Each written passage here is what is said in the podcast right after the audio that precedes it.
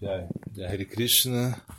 Então, é, você pergunta a respeito é, das características né, é, dos devotos puros em sua luta, em sua luta interna, ou seja, se, se ainda existe luta na vida dos devotos, dos devotos avançados, né, ou se a luta é somente para os devotos neófitos. Né?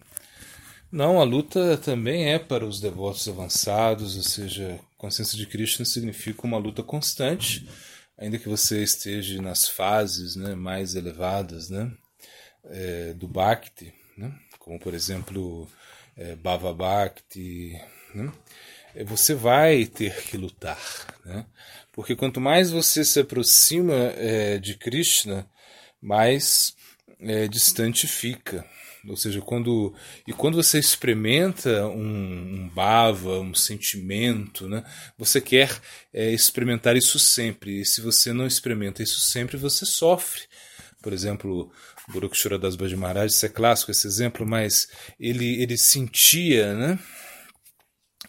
É, muito, muita, muita dor quando ele cantava o santo nome e ele não tinha bava, ele não experimentava nenhum sentimento. Então, nesse momento, ele se atirava a água, dos, a água do Ganges, né? e voltava para cantar o santo nome, para realmente é, experimentar esse bava, experimentar o, o sentimento. Então, um devoto, um devoto puro, né? um devoto que está muito avançado na consciência de Krishna, ele está lutando também ele está lutando para manter os seus sentimentos, para que realmente ele possa é, sempre estar é, se aproximando desses aspectos tão superiores. Né? Então, essa luta é, é constante. Está certo, ele não luta mais é, com as coisas inferiores. Né? Por exemplo, ele não tem é, tanto problema assim com a luxúria, já não tem tanto problema é, com a ira, enfim, com coisas assim que com a inveja,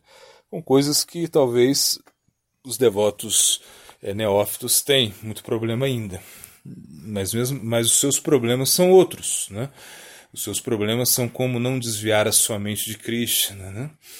Como é, muitas vezes ele se encontra em situações onde ele, por algum momento, se esquece de Krishna, então ele se lamenta, né? ele chora, ele, ele, ele se transtorna, né? Ou seja, na realidade ele, ele também ele luta muito né, para conviver com os demais, para conviver com o meio ambiente, né? porque a sua, a, os seus olhos, a sua visão já, já estão é, no plano espiritual, mas apesar disso ele está no plano material. Então ele tem que conviver com muitas coisas. Inclusive se explica que um devoto é superlativo, um Tamadikari, por exemplo, ele tem que baixar da sua posição, ele tem que se situar na plataforma é, de Madhyama Dikari para fazer distinções, porque um Madhyama Dikari, um devoto intermediário, ele faz distinções. Né? Ele, é, de certa maneira, ele tem muito apreço e amor, carinho né? pelos devotos né? e ele tem é, desenvolve amor, afeto por Krishna, mas aos não devotos, às pessoas invejosas, ele mostra uma certa indiferença. Então existe uma discriminação, enquanto que os devotos Utama eles não fazem essa, essa, essa discriminação, ou seja, eles veem Krishna em todo eles veem Cristo em toda a, a, entidade viva, mas como eles vão pregar, como eles vão ajudar as pessoas, eles devem baixar a sua, da sua posição.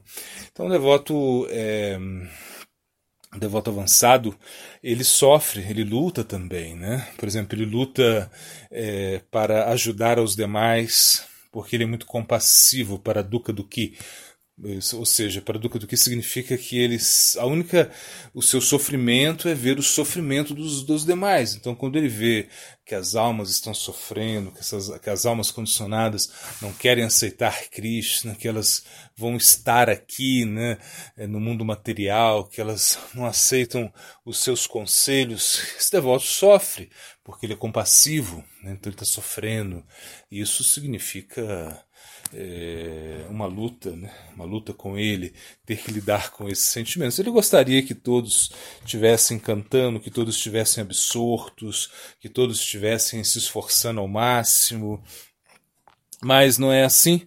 Ele vê que as pessoas estão perdendo seu tempo, que as pessoas estão se desviando dos seus propósitos, que as pessoas estão bem em maia.